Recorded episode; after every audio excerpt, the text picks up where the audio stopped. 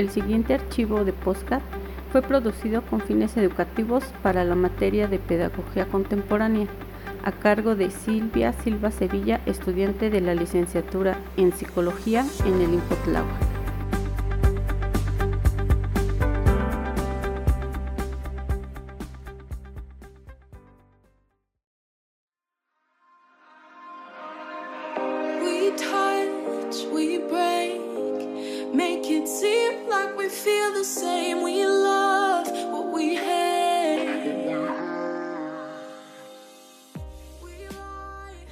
La actual crisis sanitaria que vivimos está afectando a toda la población a nivel mundial por el llamado coronavirus COVID-19. Desde el 30 de enero del 2020, cuando se declaró el brote como emergencia de salud pública internacional, y el 11 de marzo del 2020 se declaró pandemia por la Organización Mundial de la Salud, la OMS, por lo que ha llevado a los gobiernos a tomar medidas como la cuarentena y el cierre de sus fronteras. Como consecuencia de lo anterior, ha generado la suspensión de las clases presenciales, rutinas alteradas, sobre información que circula en redes sociales con el tema de COVID-19. Todo esto impacta a todas las personas a nivel mundial, pero principalmente afecta a los niños y adolescentes. En ellos genera angustia e incertidumbre. ¿Pero por qué afecta especialmente a los niños? Los niños y las niñas menores de 6 años sufren una sobreexposición a la información que aún no pueden procesar. Esto puede llevarlos a desarrollar ansiedad, miedos, incertidumbre, afectando en su salud mental y de las emociones. Es importante reflexionar sobre estos temas que los medios de comunicación, comentadores e incluso expertos no han tenido en cuenta las cuestiones sobre salud mental y de las emociones que se ven alteradas con este tipo de pandemia.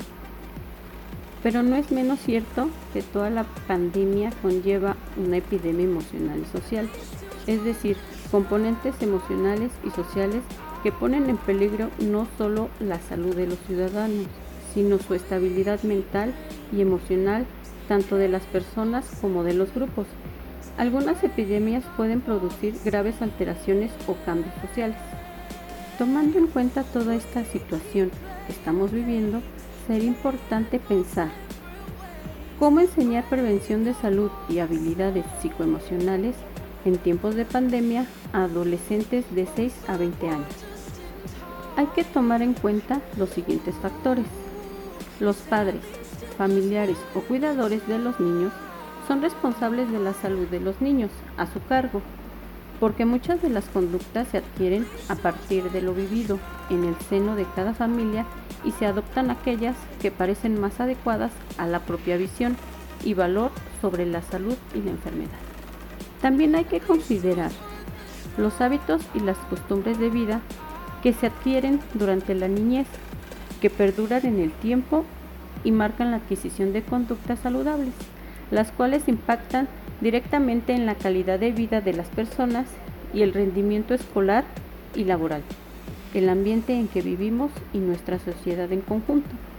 Por lo que es importante aprender y adquirir nuevos conocimientos y hábitos para adaptarnos a esta nueva normalidad. Se recomienda que los niños aprendan hábitos saludables relacionados con la higiene y el cuidado personal desde pequeños para que de esta manera perduren en el tiempo y se conserven el resto de la vida. Esto lo podemos lograr mediante juegos, según sus edades, ya que el juego es una herramienta de aprendizaje a través del cual exploran y entienden el mundo que los rodea, aprendiendo un hábito para prevenir contagios, como jugar el juego de rol, donde los niños juegan a los médicos y con una caja simulan un termómetro diciendo, tu temperatura es buena, puedes pasar. Y te ponen agua simulando que es alcohol. Por otra parte, en lo que los niños aprenden con el juego, los adolescentes pueden aprender con herramientas tecnológicas como el celular y la televisión, ya que las plataformas y comunidades en línea se han vuelto esenciales, informando y dando tips para no contagiarse y otras con fines lúdicos y apoyar en el aprendizaje de los estudiantes.